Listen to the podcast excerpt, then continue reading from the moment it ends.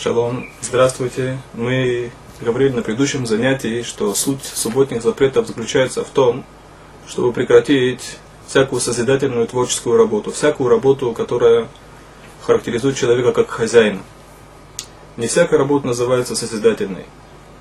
Так э, на иврите есть два слова, которые на русский переводятся как работа. Авуда и млаха. Мы попробуем сейчас разобрать значение этих слов для того, чтобы прочувствовать суть субботних запретов. Слово «авуда» имеет тот же корень, как слово «эвет» – «раб». Раб занимается, как правило, тяжелой, изнуряющей, механической работой. Как правило, господин хочет лишить своего раба всякой творческой мысли, для того, чтобы у него не пробудилось желание бунтовать. И, соответственно, авуда – это простая механическая работа. Э, Малаха тоже переводится как работа, но это творческая и созидательная работа. Так э, слово «млаха» идентично слову «малах», которое переводится на русский язык как «ангел».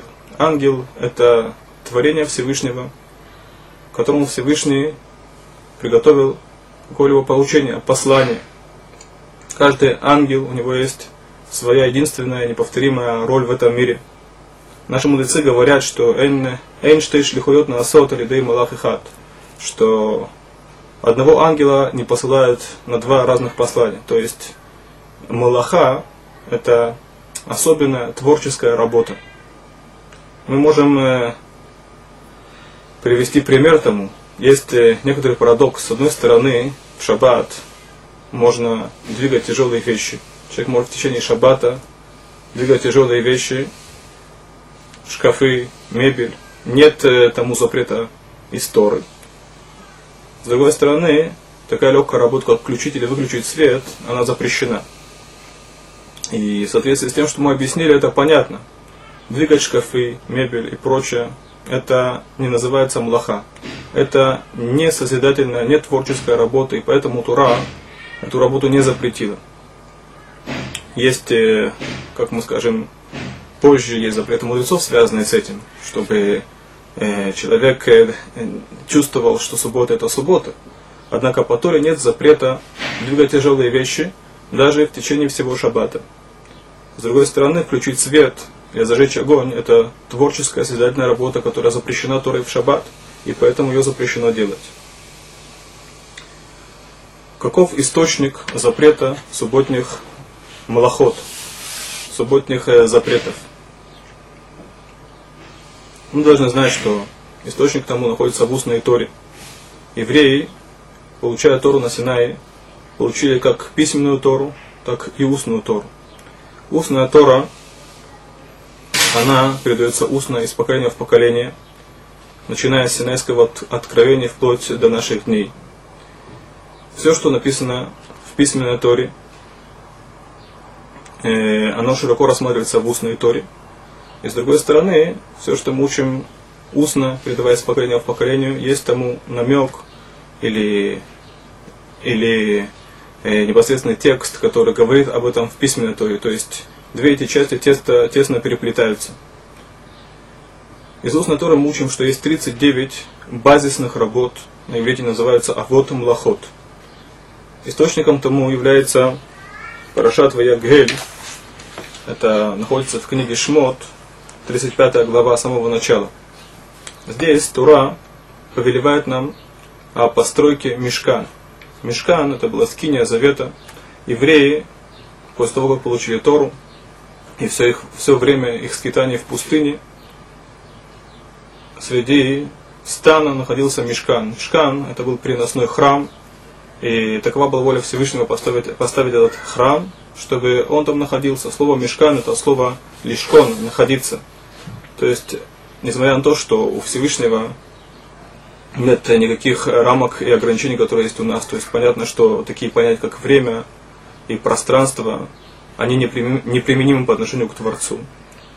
Но Всевышний пожелал, чтобы было место, где его присутствие было особенно ощутимо нами. И это был Мешкан. И Мешкан, он путешествовал он переносной, разборный, он путешествовал с время, все то время, пока не пришли в Эрцесроль на каком-то этапе, находясь в Израиле, они уже построили храм. И в Торе подробно разбирается, каким образом строился этот мешкан. Перед тем, как Тора повелевает строить мешкан, есть несколько псуким, которые говорят о субботних запретах. Написано так. Шешет ямим тасем мулаха, воем ашви и елахем кодеш, шабат шабатон лашем, коля усебу мулаха юмат. Так э, почему Тура сочла нужным в самом начале э, повеления о постройке мешкан сообщить о запрете, с, о запрете выполнять мулаха, то есть работу в субботу. Отсюда мы учим, что вся та работа, которая в дальнейшем перечисляется, то есть все те работы, которые были необходимы при сооружении мешкан, при сооружении искинии, они являются запрещенными в субботу. Есть э, в этом глубокое понимание. Мы должны знать, что мешкан, он э, являлся миниатюрой этого мира. Миниатюра этого мира, так говорят наши мудрецы. То есть каждая деталь мешкан, она соответствовала какой-то детали этого мира. Это касается как материальных, так, так и духовных инстанций.